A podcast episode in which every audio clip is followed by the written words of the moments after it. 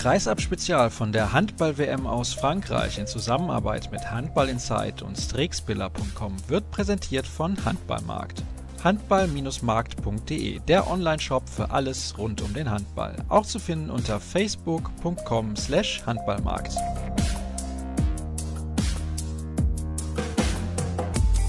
Wir sprechen mal wieder über die Handball-Weltmeisterschaft. Hallo und herzlich willkommen zur nächsten Spezialsendung von Kreisab rund um das Turnier in Frankreich. Ich befinde mich quasi wieder auf dem Sprung nach Paris, um dann dort am Abend das Spiel um Platz 3 und morgen das Finale anzusehen und dort ein paar Stimmen einzusammeln in der Mixed Zone. Und es gibt aber ein bisschen was zu besprechen, nämlich die beiden Halbfinals wurden ja absolviert und darüber diskutiere ich mit dem Kollegen Stefan Flom von der Handballwoche. Moin, moin nach Hamburg.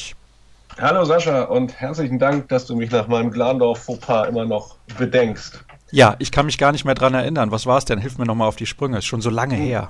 Ja, du hast mir unter die Nase gerieben, dass Glandorf kommt und ich habe das in das Reich der Fabeln verwiesen und muss jetzt Asche auf mein Haupt streuen und einen ein, ein monstergroßen Kotau leisten an alle, die das schon vorher wussten.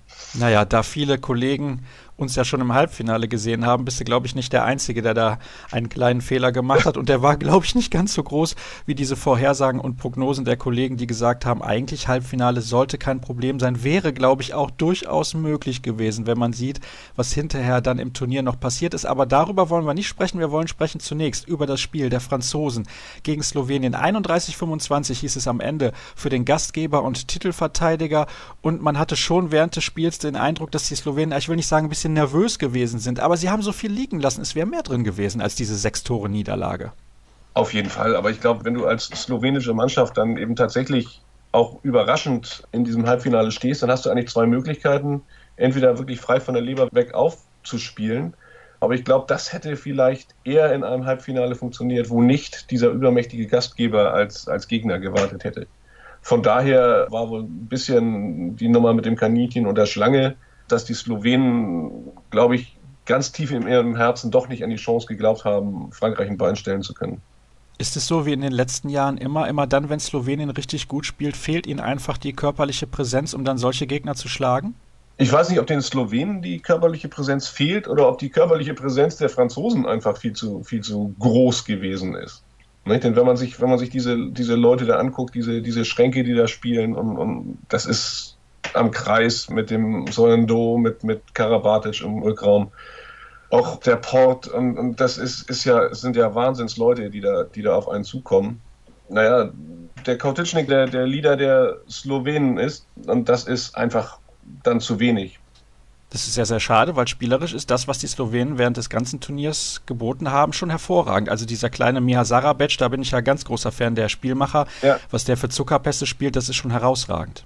Ja, aber das ist bei den Slowenen, die haben ja immer super Spielmacher gehabt, die dann aber eben tatsächlich wohl ein bisschen zu wenig auf der Weide gestanden haben, um entsprechend groß und breit zu werden. Ja, das ist das Problem. Was mir übrigens aufgefallen ist bei den Franzosen auch schon im Vergleich zum Turnier in Rio bei Olympia und auch im Vergleich zur Europameisterschaft vor einem Jahr, da haben sie es auch nicht gemacht.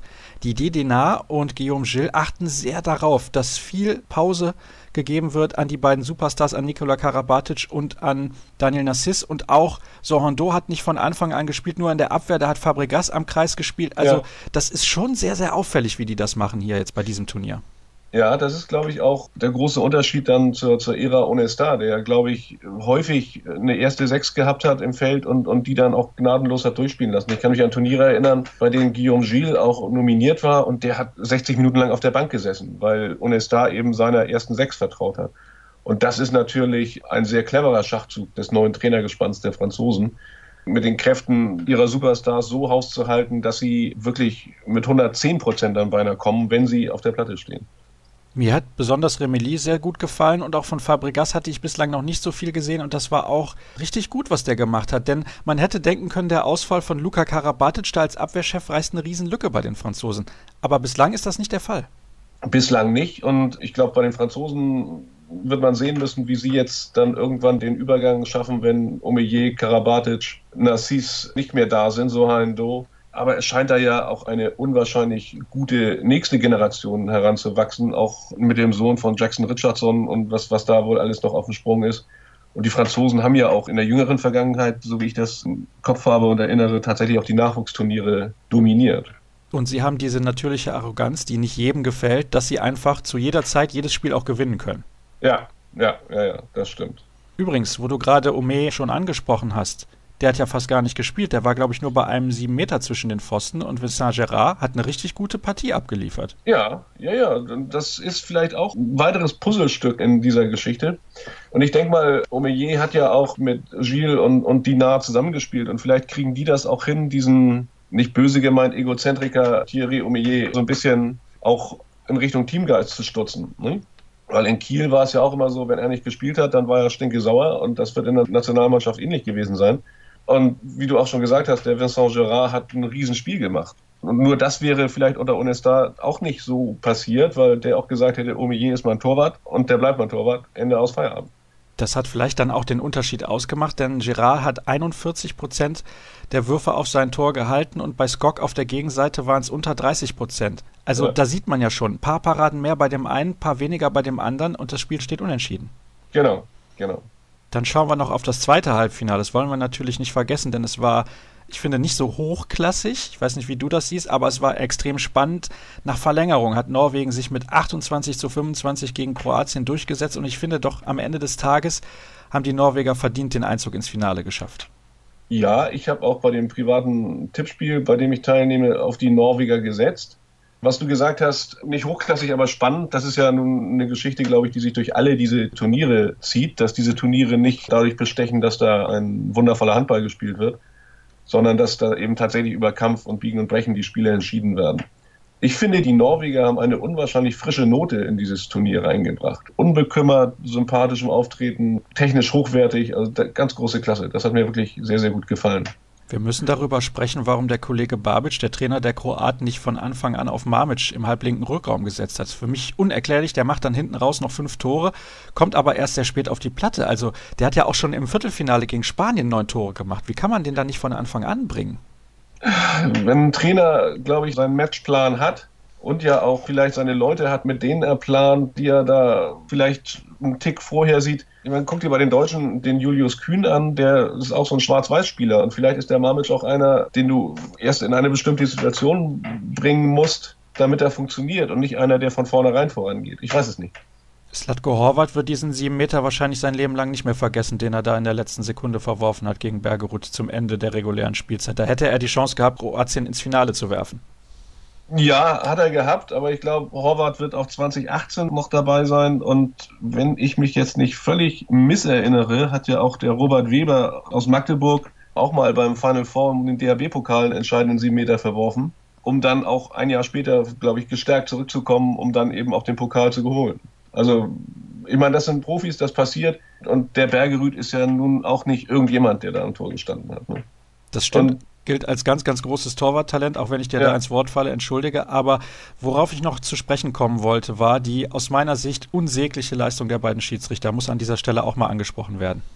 Ja, also ich bin eigentlich kein Freund. Also Schiedsrichter, es ist hinterher natürlich immer diskutabel, was Schiedsrichter geleistet haben. Aber das liegt meines Erachtens auch daran, dass Handball ein Sport ist, der aus vielen Nuancen besteht, der auch aus Blickwinkeln besteht. Ich kann mich da gestern an eine Szene erinnern, wo ich von der Draufsicht gesehen habe, das kann man nie als Foul pfeifen. Aber wenn ich dann einen anderen Blickwinkel habe, dann, dann sieht das wieder ganz anders aus. Und genauso kann es umgekehrt sein, dass aus dem Blickwinkel des Schiedsrichters das ein klares Foul gewesen ist. Aber wenn der Blickwinkel sich nur ein paar Grad verändert, sieht die Sache wirklich ganz anders aus. Ich weiß auch nicht, wie man aus diesem Dilemma rauskommt weil man kann auch nicht alle 15 Sekunden dann ein Spiel unterbrechen und dann nochmal Video gucken, was da passiert. Ich denke, die Schiedsrichter müssen gestärkt werden. Ich kenne das aus anderen Sportarten, ob das Basketball oder, oder Volleyball ist. Da gibt es keinerlei Rumgemecker. Ich meine, ich will jetzt nicht sagen, dass die Handballer großartige Meckertypen sind. Das sind sie ja nun auch nicht, sondern wenn man das mit den Kollegen vergleicht, die zu elf auf dem Fußballplatz stehen. Aber die Schiedsrichter müssten A, so geschult werden, dass sie das alles auf die Reihe kriegen und B, müssen diese Entscheidungen auch akzeptiert werden. Gut, dann hätten wir das auch geklärt, beziehungsweise deine Meinung dazu gehört. Übrigens, das möchte ich noch erwähnen, definitiv Beate Myrhol, was für ein genialer Handballer. Schade, dass der nicht mehr in der Bundesliga unterwegs ist. Dem kann man einfach immer gut zugucken und sehr viel Spaß haben daran, wie er den Handballsport interpretiert als Kreisläufer und im Mittelblock ja. auch noch dazu. Das muss man muss man sagen, Hut ab vor seiner Leistung und natürlich auch vor der Leistung von Christian Berger als Trainer von Norwegen. Und damit spanne ich so langsam den Bogen auf die Vorschau in Richtung Finale. Aber vorher gibt es ja noch das Spiel um Platz 3. Und das finde ich schon ein bisschen fragwürdig. Kroatien muss jetzt nach einem Spiel mit Verlängerung 24 Stunden später wieder antreten im Kampf um die Bronzemedaille. Finde ich schlecht organisiert. Hätte man auch sonntags, ja, sage ich mal, um 14 Uhr oder irgendwas austragen können. Bin ich komplett auf deiner Seite verstehe ich auch überhaupt nicht, was das soll. Ich muss auch ehrlich gestehen, ich habe es vorhin dann auf der Homepage des Turniers gesehen und dachte auch, wieso spielen die am, am Samstag? Also das sehe ich auch nicht ein, warum das so sein muss. Aber die Organisatoren werden sich vielleicht dabei was gedacht haben. Wenig. Nur ist es für die Kroaten ein ganz klarer Nachteil. Und deshalb sehe ich auch die Slowenen in der Vorhand und auch schon mit einer Hand an der, an der Bronzemedaille. Vor allem, weil der Kollege Dufniak ja auch mit Krücken mittlerweile in die Halle kommt. Zumindest fühlt es sich so an. Ja, ja, ja, also das muss man auch sagen, wie der sich gestern dann auch aufgerafft hat, das war auch aller Ehren wert. Also er hat, glaube ich, eine ziemlich grottige Quote gehabt, er hat drei Tore geworfen. Aber irgendwann meinten die Kommentatoren, das war noch in der Spielzeit, dass er drei von elf, glaube ich, hatte. Ja, drei von 13 waren es, glaube ich, am Ende. Ja, aber trotzdem, wie dieser Mensch Handball spielt, das ist, ist eine wahre Freude. Schade, dass er nicht bei 100 Prozent ist, dann wäre es vielleicht ganz ja. anders ausgegangen. Gucken wir aufs Finale. Frankreich gegen Norwegen findet morgen um 17.30 Uhr statt. Natürlich in Deutschland wie immer zu sehen im Stream der DKB und in der Hoffnung, dass der diesmal auch bis zum Ende durchhält, denn der brach dann in der Verlängerung irgendwann ganz kurz ab. Ein bisschen ärgerlich, ja. aber gut. Frankreich gegen Norwegen. Der große Favorit kann zum vierten Mal bei den letzten fünf Weltmeisterschaften den Titel holen. Das gelang bislang nur welcher Mannschaft? Buff. Tja. Im Handball? Ja, im Handball war das Rumänien zwischen 1961 und 1974. Damals das erste Endspiel. 1961 haben sie gewonnen bei ihrer Siegesserie sozusagen, bei ihrer Dominanz gegen die CSFR, gegen die Tschechoslowakei mit 9 zu 8 nach zweimaliger Verlängerung. Unfassbar eigentlich, wenn man das vergleicht ja. mit dem Handball, der heutzutage gespielt wird. Umso erstaunlicher übrigens, dass die Franzosen so dominant sind oder in der Lage sind, so dominant zu sein. Wie viele Chancen haben die Norweger? Keine, aber ich hoffe, sie nutzen sie.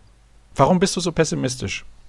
Ich sehe das ein bisschen so wie auch das Halbfinale der Slowenen gegen Frankreich. Also vom Handballerischen her und auch in der Vorrunde waren die, die Norweger schon dran, glaube ich. Aber ich glaube nicht, dass sich die Franzosen jetzt die Butter noch vom Brot nehmen lassen werden.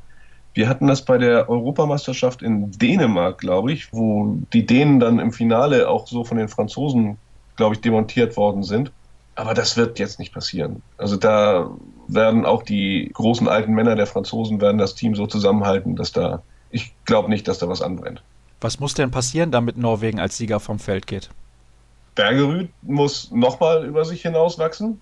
Und was ich gestern fand, dass sowohl der O'Sullivan als auch der Sargosen nicht unbedingt ihren allerbesten Tag hatten. Das muss funktionieren und es muss eine Nervosität bei den Franzosen entstehen. Also wenn die, wenn die Norweger vielleicht früh gut ins Spiel kommen, die Franzosen nicht treffen, aber allein mir fehlt der Glaube. Es ist auch hier wieder eine Frage der Physis, die deutlich überlegenen Franzosen gegen die eher kleineren Norweger, wobei so klein sind sie ja gar nicht. Nein, das sind auch schon ganz schöne Hirten, die da auf dem, auf dem Platz stehen. Aber die Physis ist, das hatten wir ja vorhin auch schon kurz angerissen, die Physis ist bei diesen Turnieren entscheidend. Und ich glaube, gerade im Endspiel kommt es dann darauf an, wer sich dann in diesen 60 oder vielleicht mit Verlängerung 70 Minuten die allerletzten Kraftreserven aus sich rauskitzelt. Wie sehr wird der Faktor Publikum eine Rolle spielen? Eine große Rolle. Also was ich gesehen habe und gehört habe von Kollegen, auch die vor Ort gewesen sind, die Stimmung, die da herrscht, wenn da die Marseillaise angestimmt wird, das ist Wahnsinn. Gut, dann bin ich auch schon sehr gespannt. Ich sehe ja dann auch die Franzosen zum ersten Mal bei diesem Turnier live und das wird sicherlich ein großes Spektakel werden. Stefan, ich danke dir recht herzlich für deine Einschätzung. Dann soll es das gewesen sein. Es war eine kurze Ausgabe, aber trotzdem hoffe ich, hörenswert für euch. Denkt dran, es gibt noch ein Gewinnspiel morgen. Es wird ein Ballverlust, ein signierter Ball des Turniers, unterschrieben von allen Spielern der deutschen Handballnationalmannschaft, die bei diesem Turnier im Kader mit dabei gewesen sind. Das heißt auch der Nachnominierten Henrik Pekeler und Holger Glandorf, dazu noch Dago Sigurdsson und Oliver Rogisch, die sich auf diesen Ball verewigt haben. Also da solltet ihr vorbeischauen unter facebook.com slash kreisab und sowieso auch unter twitter at kreisab.de. Wir hören uns dann spätestens am Montag wieder mit dem Rückblick auf die Handball-Weltmeisterschaft 2017 und ich hoffe, ihr schaltet dann wieder ein. Bis dann.